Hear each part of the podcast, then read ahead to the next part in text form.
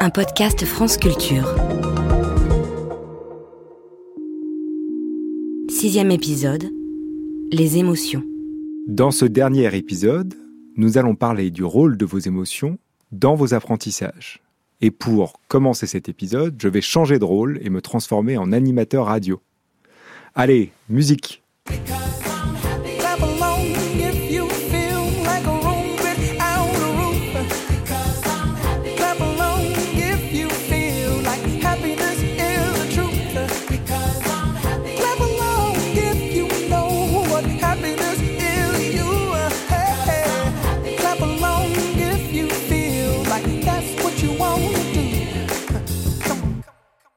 Vous venez d'écouter Happy de Pharrell Williams.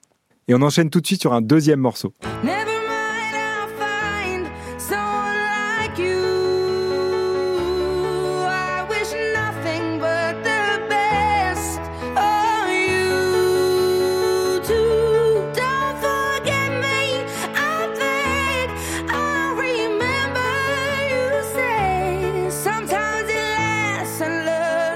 Sometimes it hurts.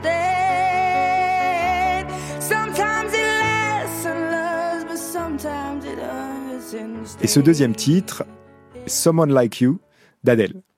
Deux morceaux de musique, deux ambiances.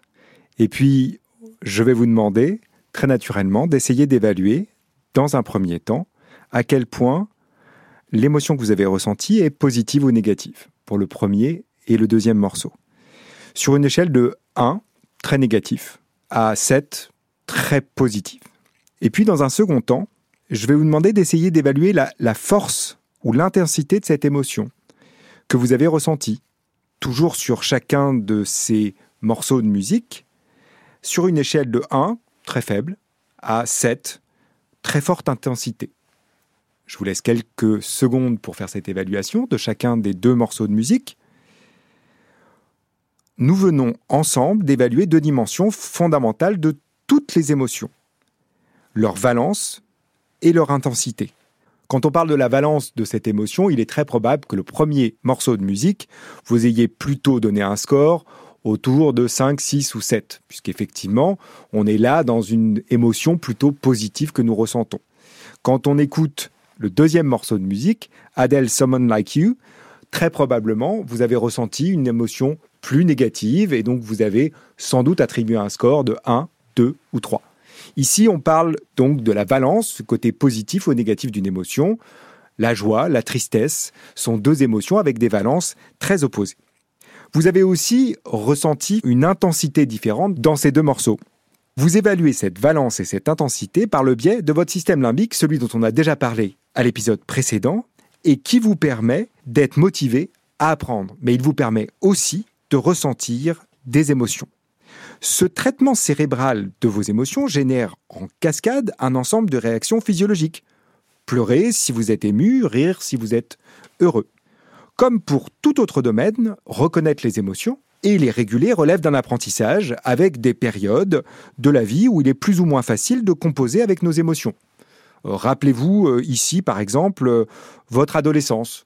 Moment de la vie où réguler ses émotions n'était pas si facile que ça. C'est en fait entièrement lié à la façon dont se développe votre cerveau. Votre système limbique à l'adolescence est une espèce de cocotte minute qui a fini son développement, alors même que votre cortex préfrontal, qui permet de réguler vos émotions et donc l'activité de votre système limbique, va continuer à se développer pendant encore plusieurs années. Nos émotions ont donc un rôle clé dans tous nos apprentissages. Elles nous permettent de rester motivés, de persévérer, de changer de stratégie quand nous nous trompons, de prendre du plaisir dans nos apprentissages. Il suffit d'observer un enfant qui apprend à lire, à marcher ou à parler pour voir qu'il est constamment traversé par des émotions, de la frustration de ne pas arriver à déchiffrer un mot, à la joie absolue d'avoir pu enfin décoder cette suite de lettres qu'il y a encore quelques minutes lui résistait. Apprendre de ses erreurs repose là aussi sur nos émotions. À chaque fois que nous nous trompons, nous ressentons une émotion négative. Dans la même situation, c'est le souvenir de cet état émotionnel qui nous poussera à adopter une autre stratégie, à chercher une autre solution, pour éventuellement trouver la réponse la plus adaptée. L'apprentissage repose aussi sur des émotions plus complexes. sur des émotions qu'on pourrait même qualifier d'intellectuelles, comme le suggérait déjà Théodule Ribot à la fin du XIXe siècle. Théodule Ribot, psychologue expérimentaliste, un des directeurs du laboratoire que j'ai la chance de diriger à la Sorbonne 135 ans après. Des émotions dites contrefactuelles, comme le regret et ou le soulagement. Ces deux émotions sont dites contrefactuelles car elles reposent sur une comparaison entre ce qui est advenu et ce qui aurait pu advenir si vous aviez fait un choix différent. Mettons-nous en situation pour expérimenter du regret ou du soulagement. Imaginons la situation suivante. Vous participez à une loterie et vous pouvez choisir l'une ou l'autre de deux roues de la fortune. Dans la première, vous avez 3 chances sur 10 de gagner 180 euros. Mais attention, vous avez 7 chances sur 10 de perdre 90 euros. Première roue. Dans la seconde, vous avez 7 chances sur 10 de gagner 10 euros, mais attention, 3 chances sur 10 de perdre 5 euros. Je vous laisse quelques secondes pour faire votre choix. Les deux roues de la fortune sont maintenant lancées, et elles aboutissent au résultat suivant. Ceux qui ont choisi la première ont gagné les 180 euros. Ceux qui ont choisi la seconde ont perdu 5 euros. Maintenant, évaluez sur une échelle comment vous vous sentez de 1, très fort regret, à 7, très fort soulagement. Pour ceux qui ont choisi la première roue, vous êtes non seulement content d'avoir remporté la mise, mais vous ressentez une certaine forme de soulagement à ne pas avoir choisi l'autre roue. Si au contraire vous avez choisi la roue qui vous permettait de gagner 10 euros avec le risque de perdre 5 euros, vous expérimentez une émotion hautement déplaisante, le regret d'avoir manqué une opportunité. Ces deux émotions sont fondamentales dans toutes nos décisions et dans tous nos apprentissages, car elles nous permettent, a posteriori, d'avoir des indications précieuses sur ce que nous aurions dû faire.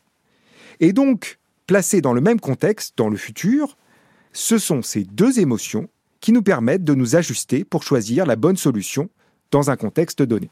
Ces émotions permettent non seulement de guider a posteriori nos choix, et donc d'apprendre, mais on peut aussi les anticiper pour prendre des décisions plus rationnelles. Nous avons mené en pleine crise de la Covid une expérience dans le cadre d'une étude d'opinion menée par Ipsos. Cette étude visait à mieux comprendre l'hésitation vaccinale des Français au tout début de la campagne de vaccination. Nous leur demandions simplement à quel point ils étaient sûrs qu'ils iraient se faire vacciner quand leur tour viendrait. Plus de 60% d'entre eux déclaraient à cette époque qu'ils hésitaient. Nous leur demandions ensuite, pour un tiers d'entre eux, d'imaginer le regret qu'ils pourraient ressentir s'ils ne se vaccinaient pas et qu'ils tombaient malades dans les mois qui suivaient. Pour un tiers d'entre eux, d'imaginer le regret qu'ils pourraient ressentir s'ils ne se vaccinaient pas et qu'ils contaminaient quelqu'un dans les mois qui suivaient. Et enfin, pour un tiers d'entre eux, nous ne posions aucune question relative au regret de ne pas s'être fait vacciner. À la fin de l'enquête, nous leur redemandions à quel point ils étaient sûrs qu'ils iraient se faire vacciner quand leur tour viendrait. Le simple fait de leur demander d'anticiper le regret qu'ils pourraient ressentir s'ils ne se faisaient pas vacciner suffisait à diminuer de plus de 10 points leur hésitation vaccinale, mais uniquement quand le regret portait sur le risque de tomber malade personnellement. Nous ne sommes pas si altruistes que cela quand il s'agit de notre propre santé. Nos émotions, des plus primaires comme la joie, la peur, la tristesse, ou plus complexes, le regret, le soulagement, sont au cœur de tous nos apprentissages. Elles restent encore très peu considérées dans notre système éducatif, alors même que le plaisir d'apprendre est un moteur extrêmement puissant, comme nous l'avons vu précédemment.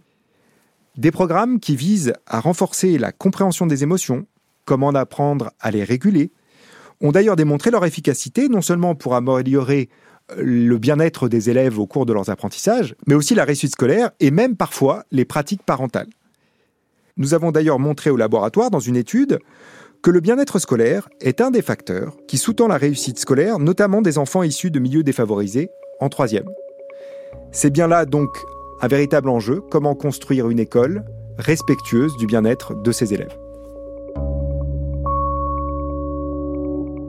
Votre cerveau saison 6. Les apprentissages. Un podcast de Grégoire Borst, réalisé par Charlotte Roux, avec la voix de Pauline Ziadé. Conseiller et chargé de programme, Camille Renard, Thomas Biassi, Élodie Piel. Prise de son, Jean-Baptiste Etcheparbord et Pierre Monteil. Mixage, Pierrick Charles. Un podcast à retrouver sur l'application et le site Radio France.